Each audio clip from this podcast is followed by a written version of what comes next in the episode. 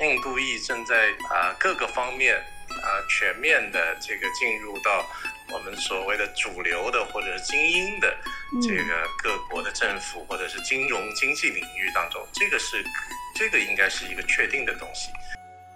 英语当然不是印度人的母语，但是也不算一个外语。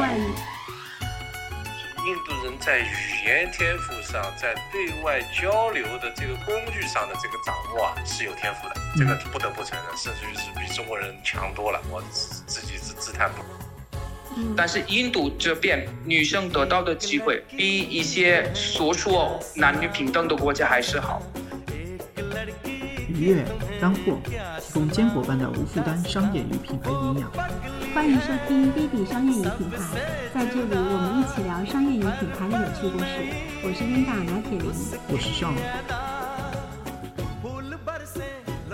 像我们今天来聊一下这周的一个热点，就是印度裔的又一位当上了英国的新任的一个首相。所以今天呢，我们两位嘉宾呢是在印度的朋友。Hello，大家好，我是老陈。呃，我来自于中国上海，我已经在印度工作了近八年，啊，现在正在一家单位当中做这个总经理助理。好，欢迎老陈。欢迎老陈。哎，大家好，我是唐汉明，这是我的中文名字。啊，有三个重要的中国朝代。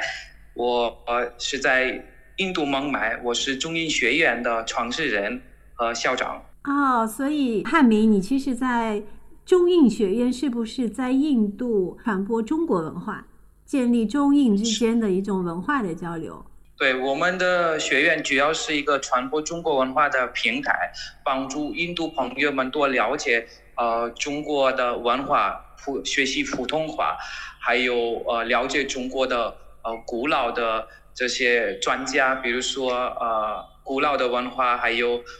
多了解呃打破一些偏见。多交朋友的一个平台，嗯，听上去很不错，非常有意义。对对对，然后你的中文的确也是非常不错，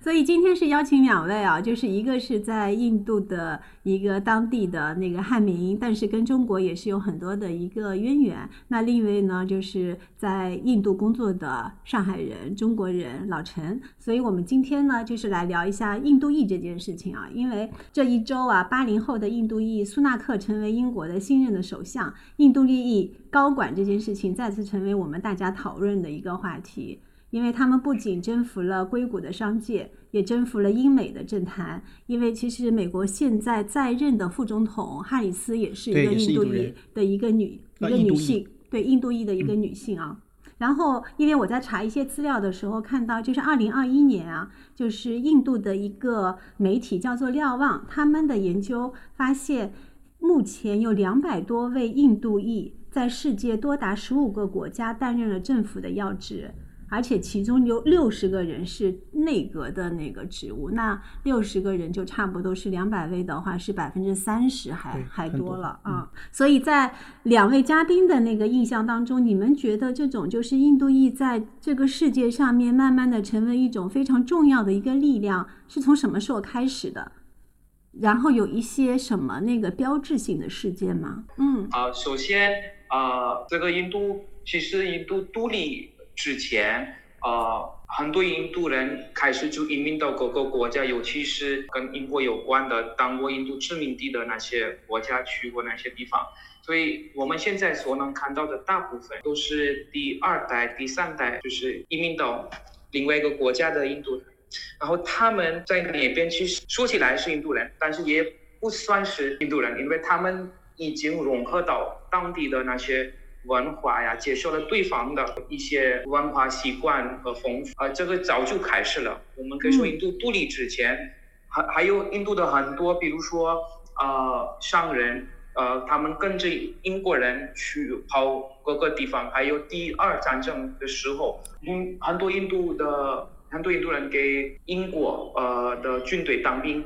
所以那时候我们也有很多。印度人跟着英国人去跑世界各地，所以你们认为这个现象早就开始了，而且你们也认为这些现在正在统治世界的这些印度的力量不是纯粹的印度人，是吗？就是没有一个绝对的答案，但是我呃，我就同意他，他们不算是呃百分之百一个就是百分之百印度人。嗯嗯哼，老陈，你在印度有什么感觉吗？呃，我的感觉跟这个韩明这边的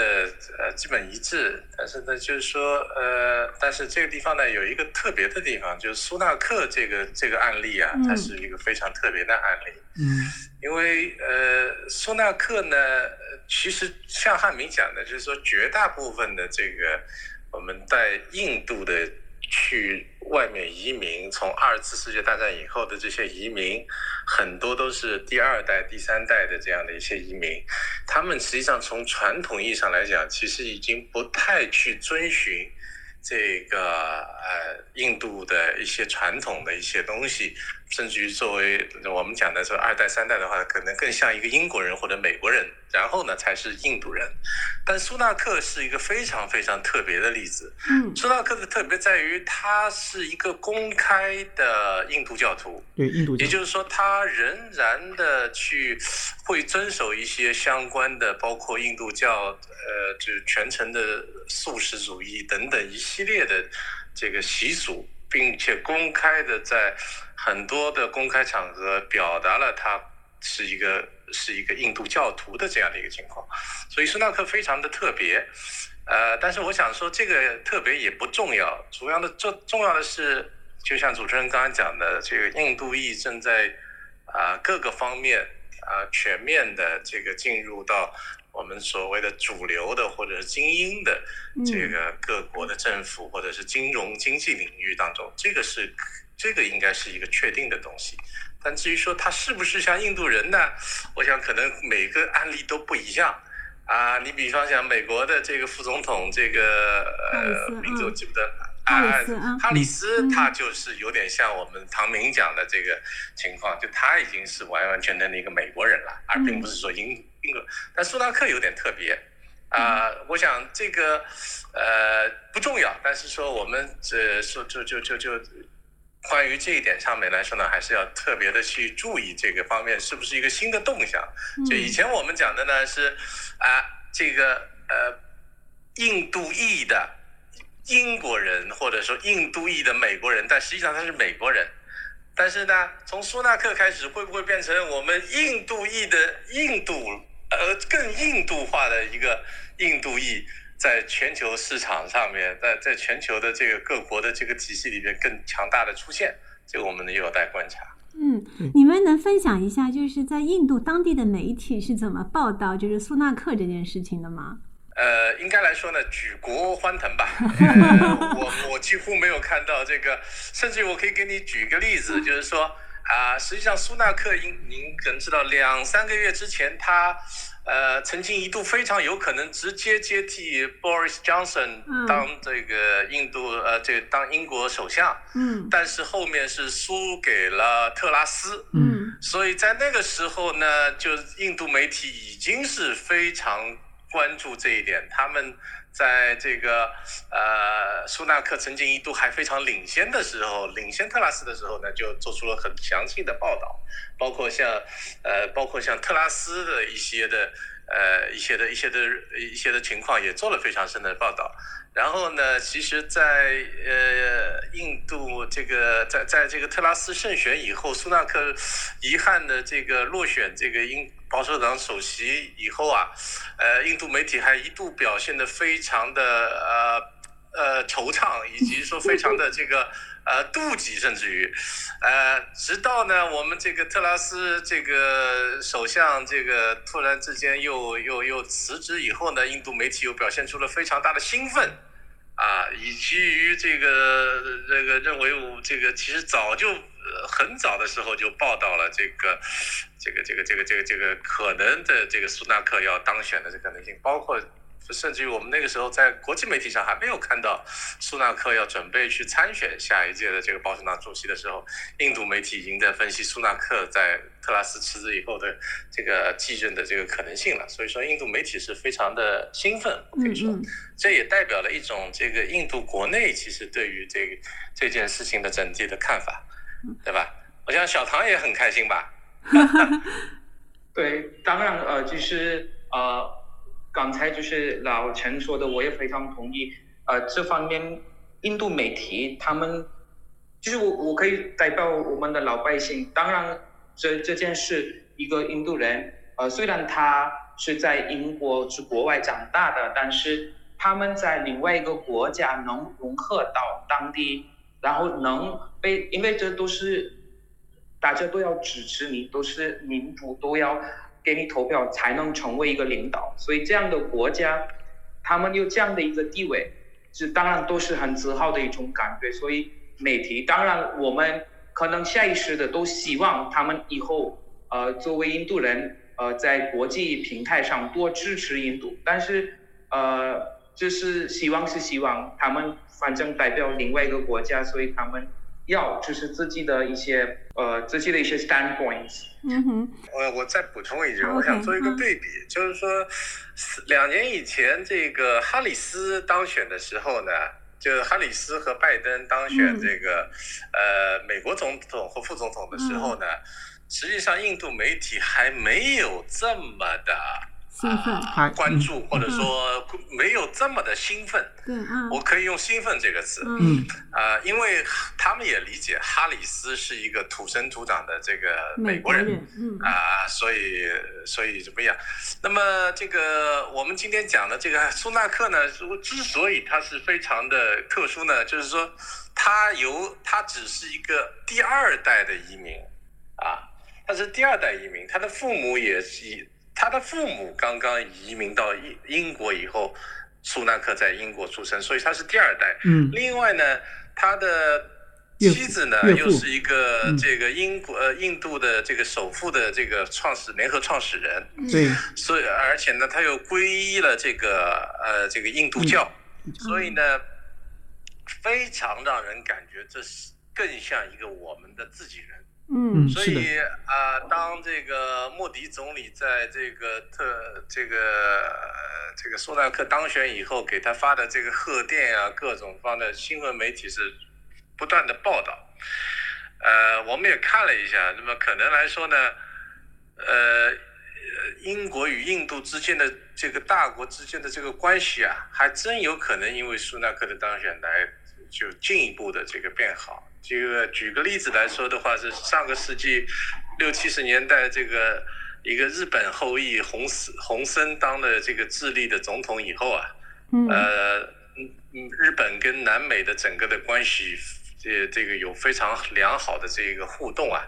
我们可以可以参考这个，我认为，嗯嗯。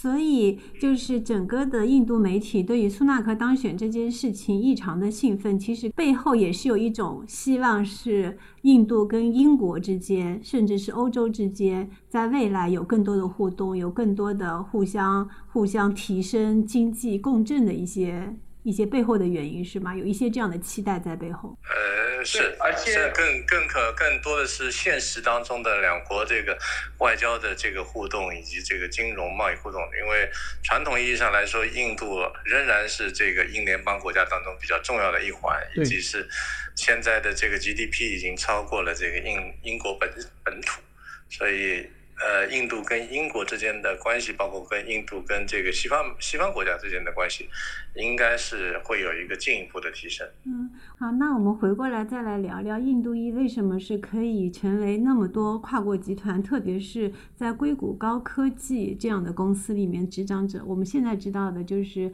微软的全球 CEO、谷歌的母公司以及百事的 CEO，这些都是都是来自印度裔的。哎，今天被干掉的那个 Twitter 那不是。被那个推了，对他 也是被干掉了。他其实也是那个，对他也是印度裔，就是比被 Elon Musk 赶出那个 推特大楼的，他也是印度裔的啊。那我们来聊聊这个背后的就是原因是什么？首先，肯定大家说肯定是语言这件事情。那印度跟中国人之间的比也是一个非常自然的现象。但是有一点就是，印度人他其实是可以用英语来思考的。这件事情在。在比就是在语言上，对于比中国人其实是有非常非常大的优势的。那我们想了解一下，为什么他是印印度裔啊？印度人是可以就是建立起这种英文思考的这种能力？英语是不是印度的母语？官方语言，应该是是吗？对，是官方语言。官方语言。所以能帮我们聊一下，就是在印度的教育上面，就是英语存是一个怎样的一个一个地位吗？英语是我们日常生活的一部分，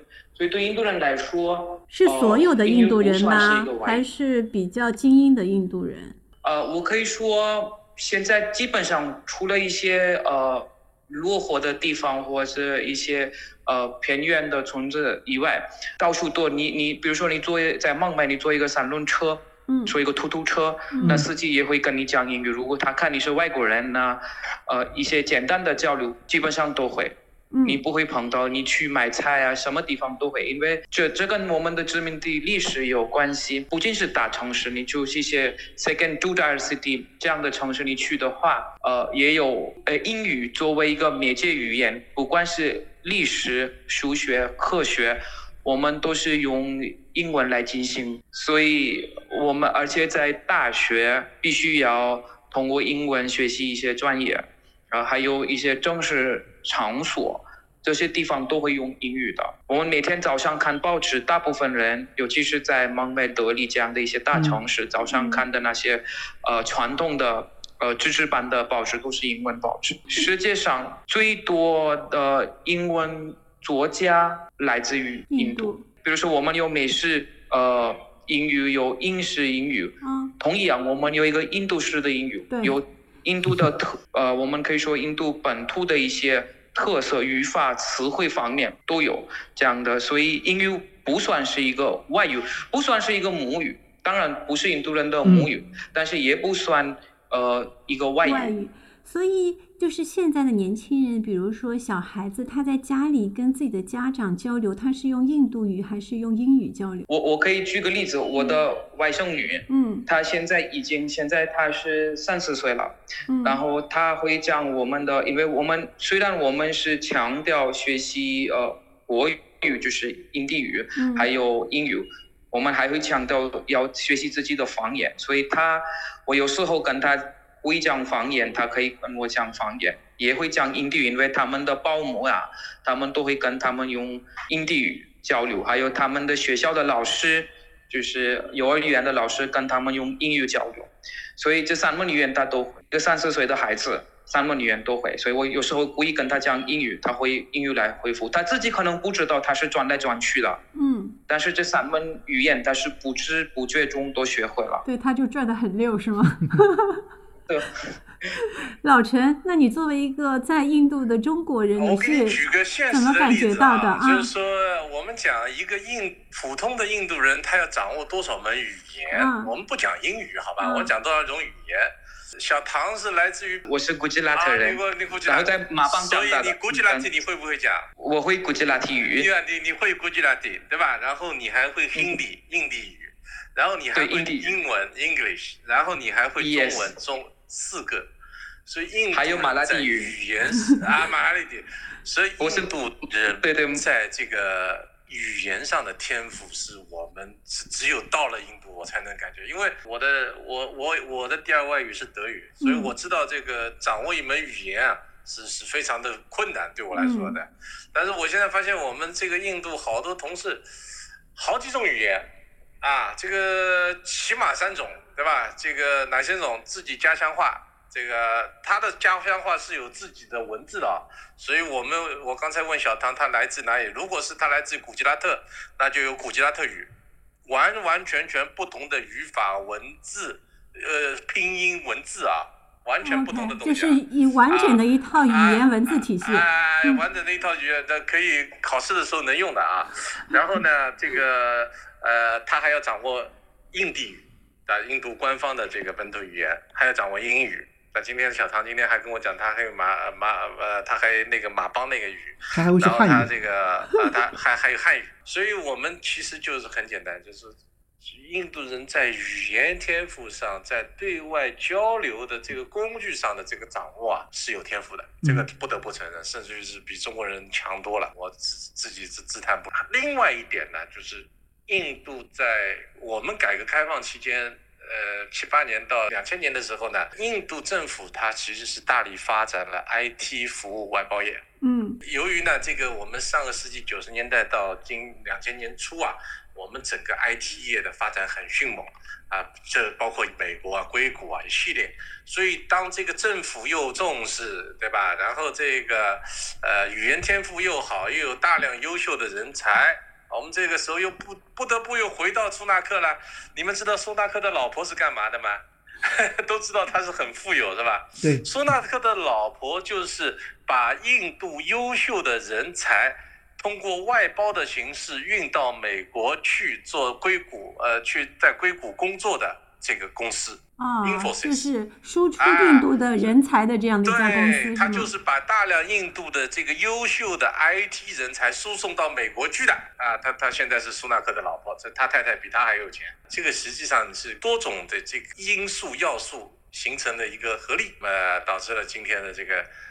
我有一个问题啊，因为你看啊，就是呃老陈你也是来自上海的，对吗？在中国有一个这样的情况，方言啊好像越来越弱势了，所有的人都选择普通话。就像上海现在其实讲上海话的那个小朋友都很少会讲上海话的。那在印度会有这样的情况，是说大家越来越那个讲统一的印地语以及英文，自己当地的就是那些语言会就是新一代的年轻人会越来越少说吗？还是说没有这方面的现象出现？大家还是掌握好多门语言？首先，我讲一个这个题外话啊，嗯就是说我们不能把印度的语言，呃各个地方的这个语言理解为方言。嗯哼，它是一个完全新的、完全不一样的、有独立文字、发音以及语法体系的东西，嗯，其这个差异程度甚至于超过普通话跟粤语的。那它背后是有一种信仰的关系啊，跟它还是其他的一些关系在背后支撑？一九四七年这个印呃印度独立的时候，实际上是有无无数个这个小的联邦、小的城邦。嗯呃，组成的，那每个城邦都有自己的语言，嗯。所以印度它这个，所以这个也是写在印度宪法里进行受到保护的，这个三十二种这个官方语言。嗯啊，还有自己的语言，有自己的报纸，有自己的嗯。电影，有自己的这个呃歌曲、舞蹈，所以这个就就就非常的抽象，这个可能要需要到印度来以后，嗯才能才能具体的这个体会到。嗯汉明，你有什么补充吗？这一块？刚才老陈说的那个，呃，第一是中国人习惯用这个方言这个词，然后我跟他们解释印度不同地方有不同的语言，好多国内的朋友们都不会承认的，什么普通不会，你们只有一个国语，然后其其他的都应该叫方言。这个是跟历史和文化有关系。中国是强调统一的一个国家，而且印度自古以来是到现在为止，我们的政府会鼓励多元嗯化的地方的这些语言，是政府会非常认真去保护的。他们都有独立的文字系统。那你说福建话和普通话差别很大，我听福建话。我就觉得是一个外语，而不是跟中国的内地的一门语言，因为它的感觉对我的对一个二外国人来说，他的感觉跟普通话是完全不一样的。所以对我来说，可能我就认为它是另外一种语言，而不是方言。但是我跟我的中国朋友说，啊，福建话是不是一个另外一个语言？他说不是，它是一个方言，我们都是讲汉语所以这个文化差异。这个这个这个上面呢，我嗯跟你再补充一下，就是说什么呢？呃，福建话你至少能用中文给它写下来。嗯是吧？不管你福建话发音是什么样子，我我呃我，比如说我我吃饭了，可能普通话是四个字，我吃饭了，呃，福建话可能叫我不知道啊，这这上海话叫我吃完了，但是这四个字仍然能用汉字给它表达出来，发音可能不一样。对文字方面我。同意啊，文字，但是语言就是表达的时候，这有时候个语法也有很大印度的这个区别所。谓的这个每个邦的这个语言，你古吉拉提你是用古吉拉提的这个文字写的，文字你古吉拉提对是按照那是古吉拉提的发音的，语法什么完全不一样的，就感觉那是的那是的啊啊啊啊！就中文的方言呢，不管怎么样，至少来说，绝大部分方言文字方面是非常同意的哎，哎文字写的哎。我到另外一个省，就是另外一个邦，我就是一个外国人，因为有时候我到南方，我自己看不懂、听不懂。然后刚才呃，就是有一个问题是方言，就是我们这个当地语言是不是呃就是面临一些挑战、一些障碍。其实不是这样。你看我们方言，其实国内你们看的都是宝莱坞、印度宝莱坞电影，但是我们的这些当地语言的电影一样精彩。有时候他们比宝莱啊宝莱坞更好看。最近有一部电影，它全国是非常受欢迎的，非常吃得开，这些吃香，这些电影非常吃香。所以呃，方言的刚才就是老千也说了，他们有自己，我每个当地的语言都有自己的音乐，有自己的电影行业，都都有的。所以这方面是非常发达的。甚至如果一个小孩选择一个当地语言的学校，那也有也有这样的选项。所以印度是一个非常包容，然后鼓励多元文化存在的这样的一个国家，对吗？而且是用宪法是来保护这个多元文化的存在的。嗯我反过来，我觉得从语言这一块能够看出印印度人是非常强的适应能力，嗯因为他可以适应不同的语言。那所以的话，接下来有个问这样一个问题，就是印度人的适应性特别强，不管是不同的文化，或者是错综复杂的商业环境，这种能力他们是怎么获得的？是真的是因为从小生长的环境是这样子吗？就需要我们不断的去适应印度人不那印度裔不断的去适应不同的环境。我我作为一个印度人，可能看不到自己的优势，反正我就简单的说，这个都跟呃我们的历史有关系的，而且跟一个现在的社会有有关系的。第一，人口比较大，所以从小时候我们对人际关系的了解和和适应力，跟大家去配合的适应力是比较强。我们是社会主义的国家，大家一起配合，本来就是我们的教育是不是个人主义？不管是什么公司，他们都希望有 teamwork，大家一起来做。我公司的目标比我个人的目标更重要。嗯嗯。那我问一下，印度的就是这种人才的竞争，以及在教育上的这种就是高校的这种精英入学的这种竞争激烈吗？非常激烈。对，比如说呃，印度医疗方面还有 IT 方面是，大家都知道印度表现的比较好，所以这些比较有名的 IT 学校还有这些有名的医院，呃，保命的人特别多，跟考压力一样大，被选的。人被呃录取录取呃叫这么录取的录取被录取的嗯人，他的比例是非常少的。如果他们成绩不好的话，他们去国外学习他们的本科；如果是他们学习呃硕士的话，ID 他们还是去选择美国，因为美这些地方呢，他们可以以后去继续工作。所以这些比较呃，我们可以说成绩比较好的要继续。硕士的话，他们选择在美国读硕士，然后在那边就找一份，呃，一份工作。哎，刚才其实说到那个印度人是非常讲究 teamwork 的，其实，在我们这里的话，其实呃会用抱团文化来形容，因为我们听说，呃，印度裔在海外工作的时候，他们是非常团结的。比方说，一家公司进了一位印度高管，那有时候他的呃职位不一定很高，但是他会介绍一串的人进来，介绍很多朋友啊、兄弟啊进来，一起为这家公司服务，是有这样的现象吗？如果有这样现象的话，呃，背后的原因是什么？呃，我想你上一个问题啊和这个问题啊，我结合起来一起讲一讲。嗯嗯嗯就是说，实际上呢，呃，我跟那个小唐的看法是一样的，就是说，在印度的实际上是非常激烈的这个生存环境以及这个生活压力下面呢，能够把这个印度的这个在我们这个人民群众的这个，我们不能说内卷吧，我们说它就是一个。呃，非常这个向上的一个一个动力能够激发出来。事实上，我们也看到了这个印度，不管是当地的员工，以及呃我们接触到的，我们能够接触到的，在欧美工作的一些印度裔的这些员工，呃，包括这个呃，我经常去访问他们的这个印度当地的学校啊，这个他们学校里的这些学生。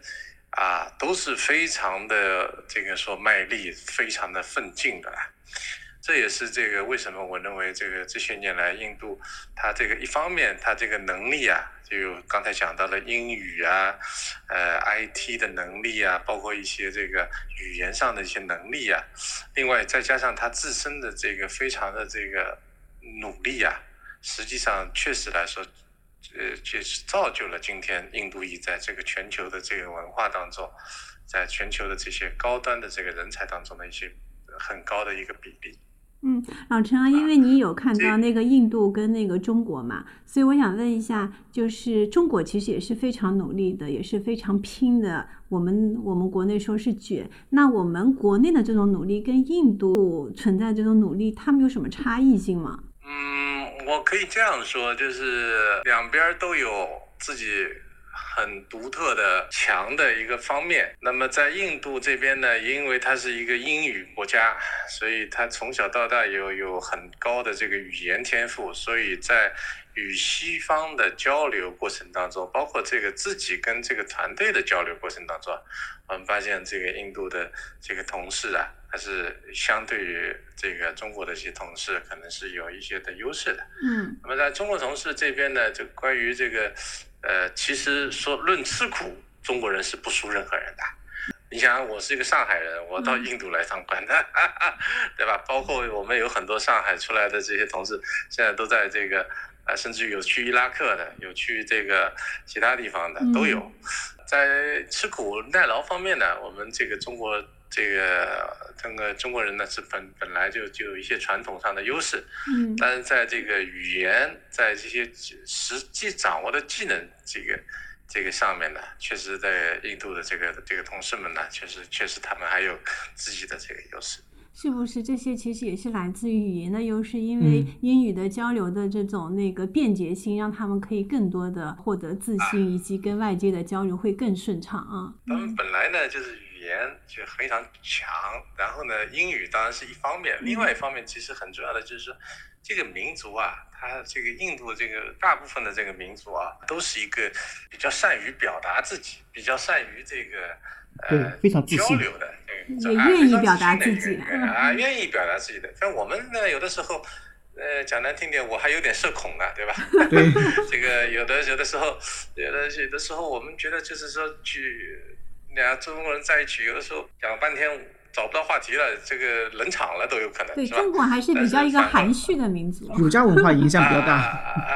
啊啊啊！然后呢？但但是在印度这件事情是不可能发生的。就是说，两个印度人，我们小唐怎么样？反正我跟印度同事聊啊，从来没冷过场。反正这个吃个饭能吃三个小时都有。对，我们来聊聊中印两国的年轻人吧。你们觉得中国的年轻人跟印度的年轻人有什么一样的，跟有些地方是完全非常不一样的吗？我我接触的更年轻的人，就是比我更年轻。呃，有我接触的一般都是十八岁的那些呃，在上大学的那些同学们，然后我能看到都是共同点，呃，对我能看到就是差别，我不是，反正比如说呃，很多年轻人想呃要独立生活，要自己的一些有独立的一个独特的一些思想，都有一些梦想，然后呃，尤其是比如说文化方面呢，这几年我们能看到。啊，年轻人对自己的文化想多了解，以前不是就是偏爱西方文化，即对，不管是中国还是印度，我们是想呃复兴自己的文化，所以年轻人也是这方面是比较多。工作方面，呃，不管是中国的年轻人还是印度的年轻人，呃，非常呃努力，但是这一方面刚才就说到。印度的年轻人还是比较呃善于表达自己，嗯，呃，中国的年轻人我有时候觉得还是呃可以说呃比较含蓄，不是那么有点害羞那种，不是那么愿意表达自己。比如说上课的时候，我看哥哥可能这不仅仅是中国，我看中国、日本和韩国这这三个国家的同学们，一般上课的时候不会那么说话的，嗯。但是印度同学们，不管是什么，跟那个《哈利波特》有那个一个角色叫 Hermione Granger，就是要要多表达，要多把，所以这方面是不一样的。嗯，那个在印度的年轻人，他们毕业之后，现在就是梦想想进入怎样的企业工作，或者说是自己创业，现在有这样的一些主流的一些趋势吗？在印度做一个这个抽样调查，这里人口比较大，每个人一般，比如说有的家庭就是家族说的做的生意，如果爸爸是钻石的生意呢，儿子也会继续去做，这样的家庭也挺多的。但是现在呃，学医、学工程师、会计的都有，都有。印度这方面是还是比较各种各样的呃选项，年轻人有各种各样的选项。有现在很多呃大学呃鼓励不要那个传统学习，他们有一些呃呃我们技术和艺术方面的大学越来越多。现在政府和很多呃当地机构鼓励同学们，因为传统的印度思想，我我可能中国也是这样，就学一些呃要么 IT 或者当一个医生啊，艺术方面不要去了呀。以以前是这样，但是现在我看印度这方面有一个变化。嗯哼，我们再接下来问啊，就是现在其实全世界都感受到了印度人才的这种强大，但是我也看了一些报道，就是印度国内其实也是有焦虑的，有有媒体这样就是调侃印度啊，是说一流的人才都移民了，然后二流的人才就是在本国经商，三流人才从政。然后印度把本国最好的人才都奉献给了欧美的这些跨国集团呐，然后一些那个政府机关啊，事实上是这样吗？一部分是对的，嗯，我觉得这个每个国家会有发展中的国家都会有这样的一个过程，嗯呃，印度、中国都不例外。一段时间他们都会，因为印度人口这么大，经济也是发展中的一个经济，所以当然。比较优秀人，他们希望有机会能表现自己的、发挥自己的优势。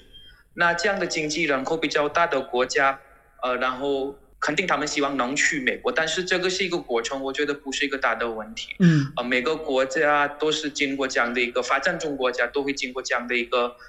现在有很多年轻人不想我，我能看到我。我周围有一些同呃朋友跟我一起长大的，现在在美国，他们打算回来，他们觉得美国就我们待了一段时间就 OK 了，我们想在印度发展，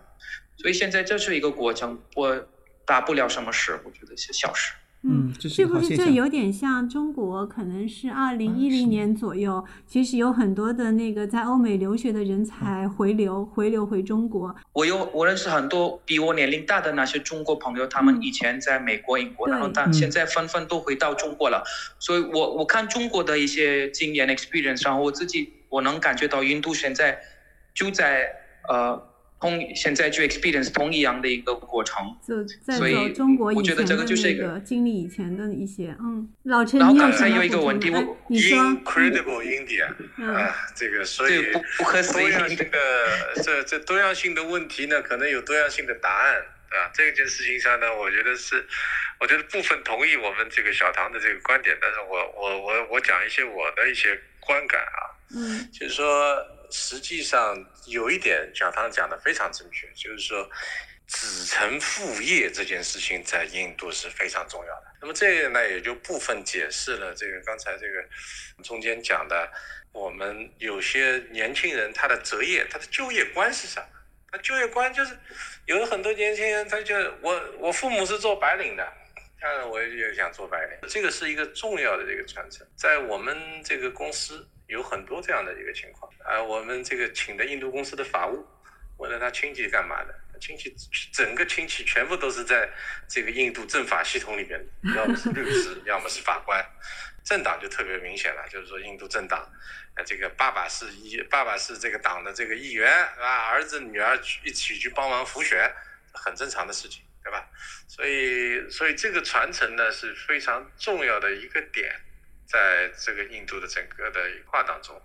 那么随着这个移民在印度的这个印度印度裔移民在全世界的这个啊影响力的扩大，我倒反过来认为可能会加速我们的这个，因为大家都看，大家都有样学样嘛，对吧？我们印度移民已经在这个硅谷占领了，对吧？那个。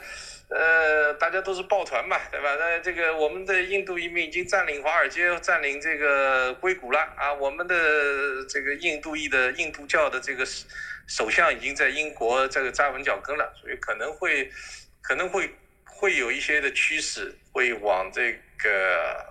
更加这个这个这个方向发展。因为确实来说呢，最近我看了一下我们的一些高管啊，我们公司的一些高管，他们本身还仍旧在。这个呃，印度当地的公司上班，但是他们的儿子女儿全部都是移民海外了，重要的方向，美国、加拿大、英国三大目的地。嗯，这是很清楚的，确实有很多的示范性效应。对我们只能看到那些成功的印度人，但是这些不管是英国，尤其是美国，呃，他们就给比较优秀的印度人和亚洲人机会。美国大部分就是现在美国，呃，我们可以说各个国家的优秀人去美国是因为美国给他们机会，但是我们不要忘记那些很多亚洲人，印度不例外，去那边他们那边。吃苦吃力，他们那边也不容易的，所以当然有一个过程。他们是我们看到的印度人那边，当然那边的印度人基本上他们的教育是比较好的。然后呃，他们基本上，我我我大姐其实我亲姐姐她在美国，她是搞 ID 的，嗯，然后她这里在印度表现的很好，但是在那边她的上级都是白人，他们非常尊重。现在她有自己的一个 team，她现在在美国。管理自己的一个 team，有自己的一个团队，嗯，所以那边她那得到的机会比较多，所以我们要靠看两种移民，一是那边吃苦吃力的那些印度人，然后另外一种是他们本来就很优秀，而且美国和这些西方的国家给他们机会，所以我们现在能看到这样呃苏纳克这样的一些呃印度裔。嗯，那汉明，你姐姐有想法要回印度吗？没有没有，她已已经 那边结婚了，她的老公也是印度裔，有孩子了，都把美国的那个，她其实她去呃美国之前，因为这个是一个一个例外，他本来是不想去，呃，她是比较传统的一个印度女生，所以本来想留在这里，但是他经常去美国出差，这样就认识了我的姐夫。然后爱上了，就这样结婚了。本来他没有这种想法去的，所以在这里有一个爱情的角度，所以跟一般的故事不一样。啊，我想问一下，因为我之前其实有看过一些那个印度的一些文章，我不知道印度现在在女性地位上面是有一些很大的变化吗？好像以前印度女性其实是地位比较低的，是吗？嗯，这个问题问得非常好，因为我们嗯。不说哪个印度呢？印度有很多印度呀，是大城市的印度，是德里的印度，蒙昧的印度，教育比较好的印度，南方的印度，因为南都都 incredible，不可是完全各个地方有的，比如说印度有有些民族，我不说是个非常现代化的家，有些民族那边是呃 matriarchal society，就是母亲为主的一个呃家族，嗯，这样也有。还有比较落后的地方，那边男女完全不地位是差别很大的。嗯，但是印度这边女生得到的机会比一些所说男女平等的国家还是好。你看印度的一些大的企业，甚至我们的那个股票市场的最高的领导是女的。我们曾经有一个女总理，全世界没有考虑过的时候，印度有一个女总理。嗯嗯，还有我们第二次有一个。外国意大利人有机会当印度的女总理，她放弃了，但是有机会，大家都给他投票。嗯，不管是高高这个高法院呐，还有其他的地方，甚至军队很高的就是呃 position 都会给女生留的。所以这方面印度是比其他的国家，我觉得 advanced 的多的多。当然，我这么说也有非常落后的地方。就是一个多元化的印度啊，非常多元化的这方面是非常多元化的。但是在主流的价值观上面，其实女性在印度还是有非常多的可能性在那边的，对吗？啊，嗯，现在很多人就是注重呃，给他很多就是家庭认为多让女孩子就是女孩子学习，因为现在我反正我周围我可以不能代表全国这方面，但是我周围的女生都表现的。比较好，包括我姐姐啊，她这个 ID 做的非常好，呃，所以呃现在有一个变化，但是当然我可以说，如果呃比较传统的家庭还是男女不平等，但是基本上大城市我可以说平等，我们有很多女生现在都在上班，呃，然后政府也有各种各样的政策保护维护女生的权利，所以有些方面。其实，呃呃，女女性的权利比男性大，甚至你去坐呃这些一些火车，专门有一个呃女车厢，就是他们因为。所以跟国内，我觉得这方面其实中国可以学习印度，因为呃，我坐地铁的时候，我看很多女生不方便，太挤的时候。但是印度这边有在孟买，他们专门有女车厢，所以专门都是女生，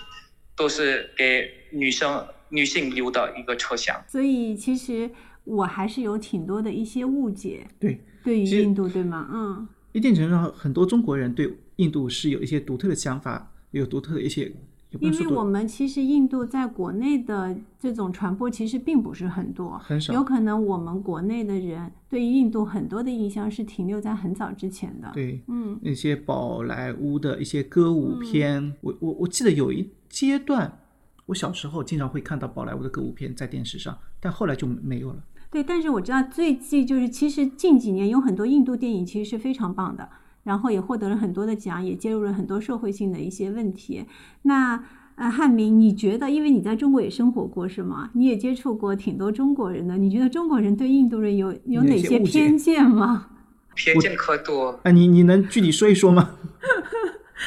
首先，关关于那个，比如说，我对这个。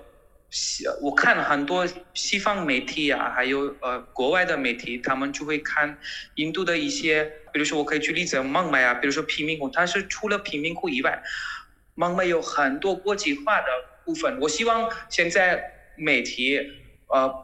比如说通过你咱们的这个平台啊，大家都了多了解印度，不是城市的一部分，是全城市。我们有一些非常国际化的一些非常现代化的一些。呃，小区啊，所以这是一个多元化的国家。然后再说这个偏见方面呢，我其实我发现很多呃中国人会混淆阿拉伯人和 对我完全不一样的民族。嗯。还有肚皮舞啊，他们以很多中国朋友们会以为肚皮舞是印度的。印度的。嗯。啊，再说是印度男生可以娶娶四个老婆。很多老婆。我是第一。法律方面不可以。第二，这个太贵了，成本太高了，我们就不敢。如果法律允许的话，都不敢。呃，还有呃，这其他的，比如说一些宗教方面的，很多人认为印度百分之百都有宗教的，但是其实不是这样。这里呃，无神论主义者的也越来越多。嗯。呃，还有很多印度人吃吃素的，其实不是这样。印度大部分人。人口百分之，我可以说百分之七十左右都是吃荤的，但是我们的素食主义者有各种各样的，有的吃鸡蛋，有的不吃鸡蛋，有的呃甚至呃奶制品都不吃，所以各种各样的素食主义者都有的，这是我常见的一些呃偏见。嗯哼，那那个印度练瑜伽的人多吗？我我对这个问题问得好，我就问 好多朋友问。呃，就不是每个人都会瑜伽吗？我会，中国每个人都会武术吗？明白了。我们看到的是印度的某一个方面。我不是说国内报道全部都是错的，甚至于我可以说国内报道的所有的东西我都在印度见过，但它是不是印度社会、印度主流的一些情况？嗯，那是要打问号的。印度有这个不同的这个方面，也有这个不同的这个这个文化含义在里边，啊，就这个涉及宗教，我们就不展开了，好吧？那我们聊聊聊商业的问题啊，因为现在在中国，其实中国品牌出海是一个非常热的话题。我不知道，我不知道在印度市场上有有哪些中国品牌已经占据了就是印度比较高的一个份额。现在比如说手机方面，印度。表现最好的手机品牌都是来自于中国。嗯，你说，呃，这都是中国的。我们，我我我有时候看中国年轻人用国外的品牌，我觉得为什么你们还需要用国外的品牌？你们国产的已经很好啊，我们都印度人特别喜欢用中国呃生产的。是什么品牌？就是什么手机品牌在印度非常的流行啊？小米、红米、OPPO、vivo、OnePlus。这都是国中国如数家珍。然后还有除了这个以外，我们还可以说，呃呃，工程方面也有很多呃中国公司呃参与印度市场，啊、比如说呃搞那个地铁呀、嗯也有中国公司，呃然后呃高速公路呀、也有中国公司呃参与印度市场这方面。然后我们看不到的，比如说跟我们一些印度传统产品也是国内生产的，比如说跟一些宗教有关的一些文化有关的呃产品。也是从国内进口的，然后呃 LED 灯，但是这这几年 LED 灯光的比较少了，因为印度自己这方面越来越厉害了。但是还有很多，我有比如说我们这个嗯衣服呀、还有很多机器啊，都是从国内进口的，所以品牌是大家能看得到，但是一些呃我们可以说一些后勤工作的一些背后的，嗯也有中国呃产品。大家对于中国产品或者中国品牌的态度是怎样的？跟欧美品牌比起来，是一个怎样的一个认知啊？有变化，可能五几几年前，嗯大家认为中国的产品的就是质量不是那么好，嗯但是他们现在，他们现在慢慢很多人就明白了，你花多少钱你弄的。以前可能中国的品牌，中国的那些国内呃国产的呃产品不是质量那么好，但是所以不管是呃日常用品还是比较高档机器，中国的产品的质量越来越好。嗯然后现在中国，我通过我的学生可以了解，就是中国有很便宜到很贵的产品，你想买哪一种你就买哪一种。所以现在对中国产品的概念是有变化的，呃，现在比以前更受欢迎。中国的这个呃售后服务是越来越好，他他们专门会安排工程师从国内。来到这里，然后比如说我的学生都会去做翻译员，呃，就是这些国内的工程师，如果机器出现了什么问题，他们会帮助。以前大家都会担心，如果我们买中国的机器的话，他们的工我们怎么办呢？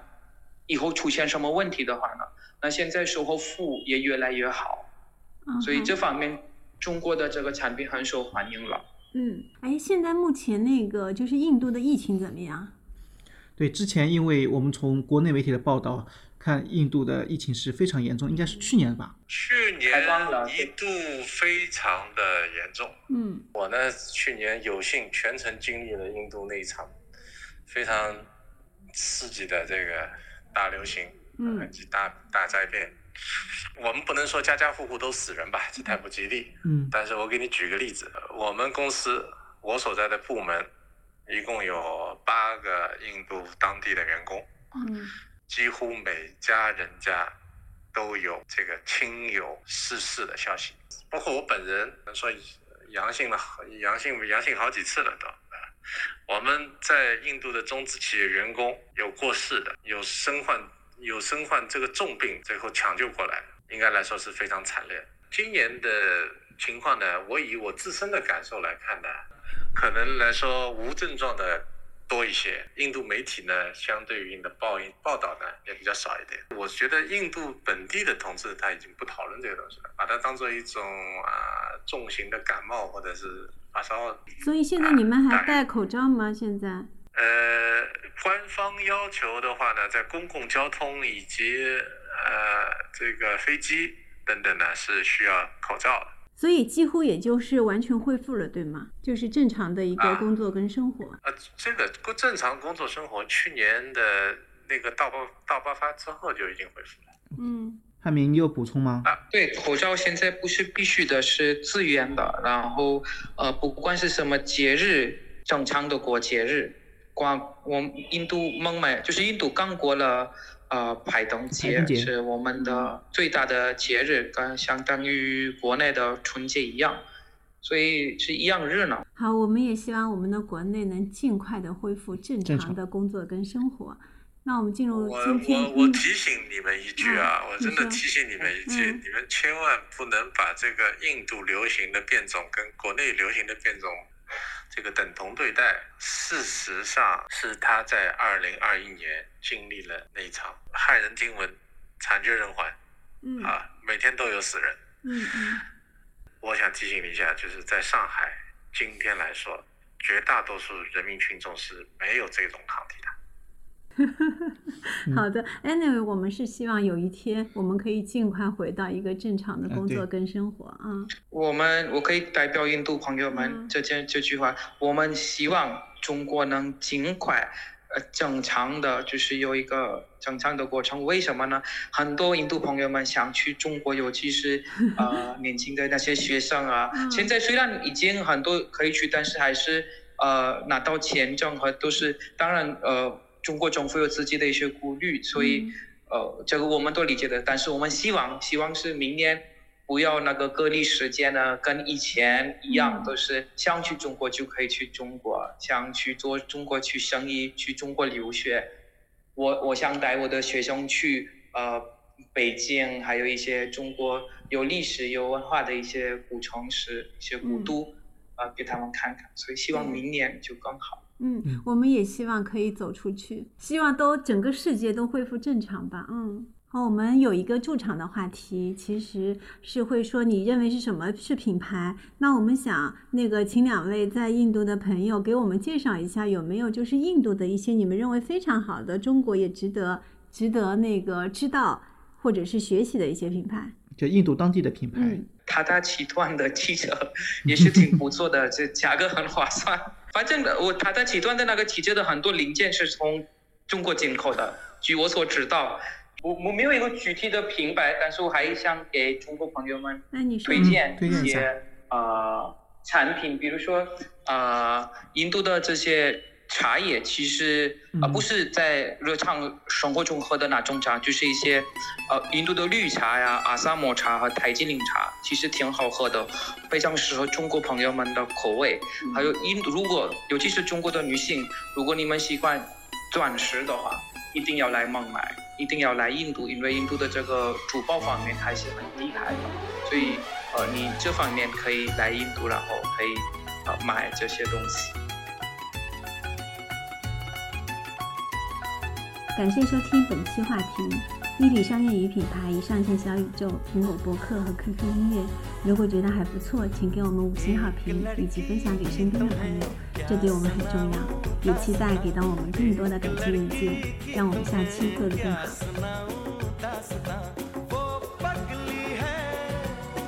say